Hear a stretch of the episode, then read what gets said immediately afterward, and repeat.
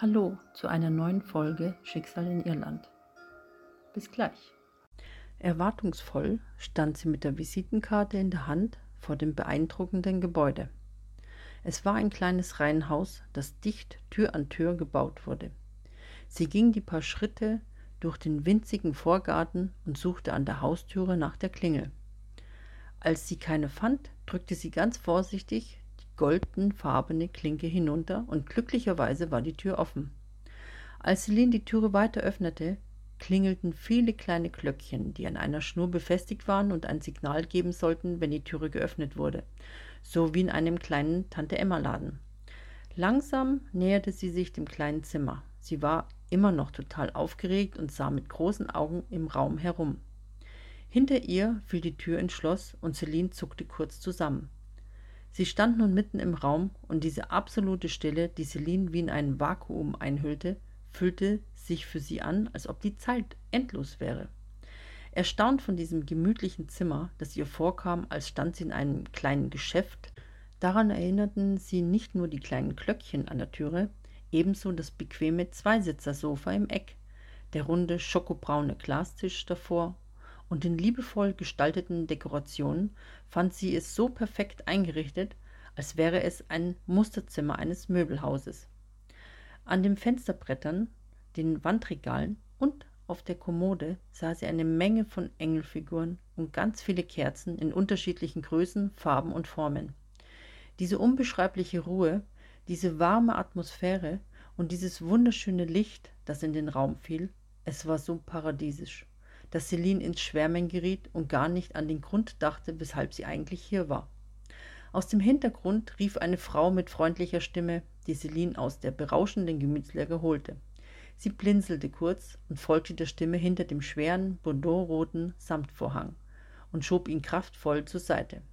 Komm herein, ich habe schon auf dich gewartet, sagte eine ältere Dame mit dunkelrotem Kurzhaarschnitt.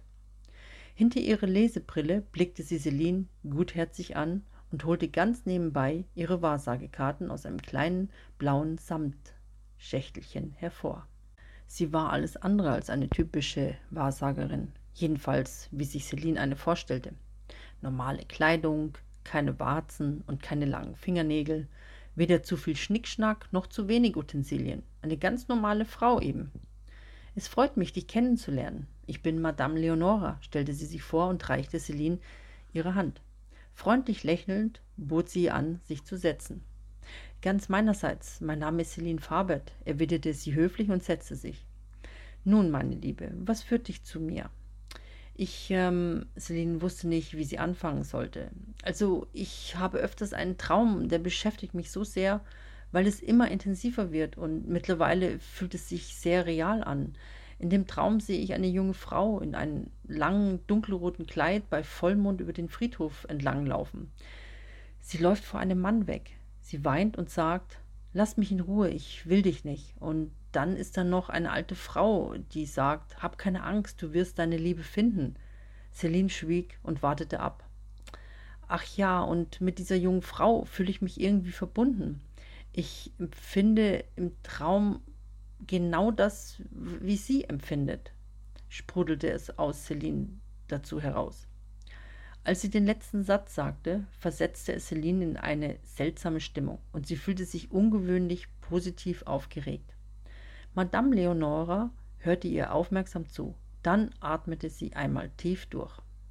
Seit wann hast du diesen Traum? fragte Madame Leonora ernst, aber dennoch sehr einfühlsam schon eine ganze Zeit, ähm, fast ein halbes Jahr. Ich glaube, seitdem ich in Dublin bin, wurde es intensiver, erzählte Celine.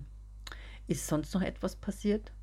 Ja, es passieren andauernd seltsame Dinge und passieren immer noch.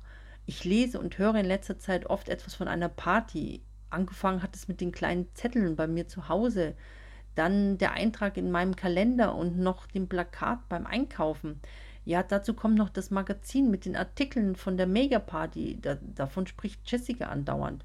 Ach ja, kurz bevor ich zu Ihnen ging, habe ich in einem Badezimmerspiegel die junge Frau aus meinem Traum gesehen. Celine fiel immer mehr ein, was sich in all der Zeit ereignete. Wie ich sehe, passieren viele Dinge bei dir. Gib mir einmal deine Hände, Celine, forderte Madame Leonora sie auf. Kaum, dass Celine ihr die Hände gab, spürte Celine ein starkes Kribbeln in ihren Handflächen. Madame Leonora schloss die Augen und saß konzentriert auf ihrem Stuhl, während sie Celines Hände umschloss und in ihren hielt.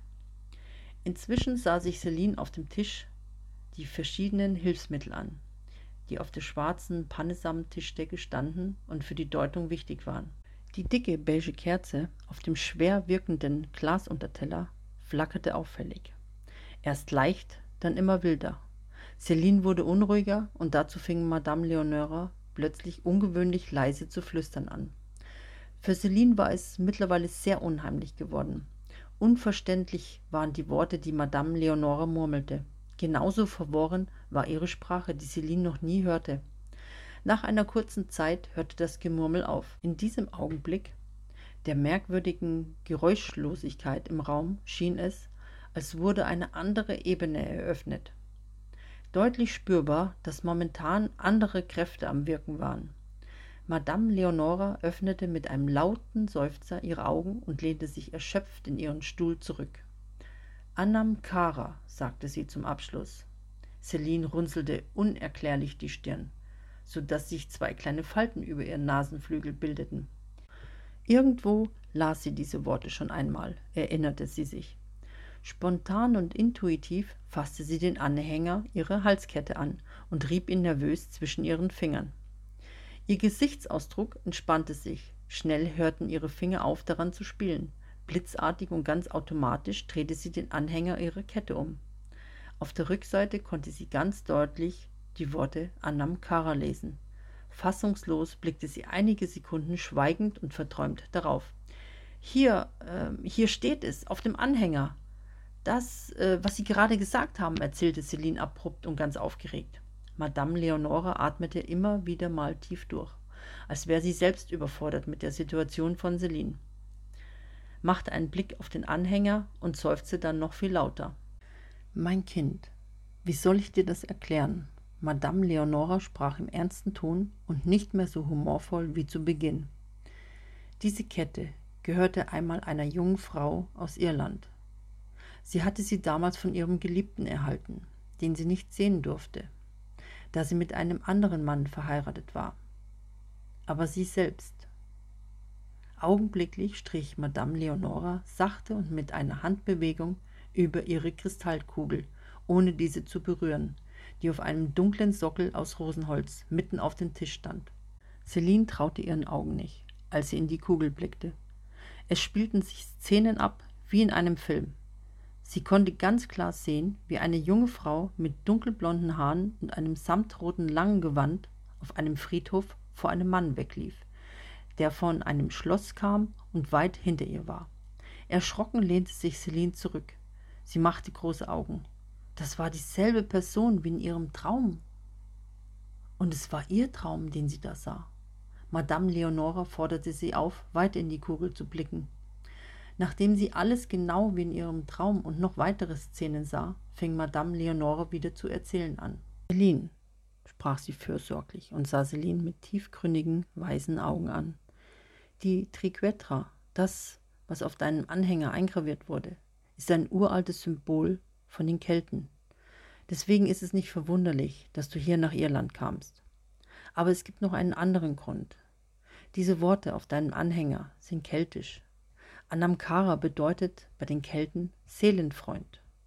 Celine sah Madame Leonora verwirrt und entsetzt an, da sie sehr nervös auf ihre Unterlippe biss. Für einen kurzen Moment lag Schweigen in der Luft. Dann sprach Madame Leonora weiter.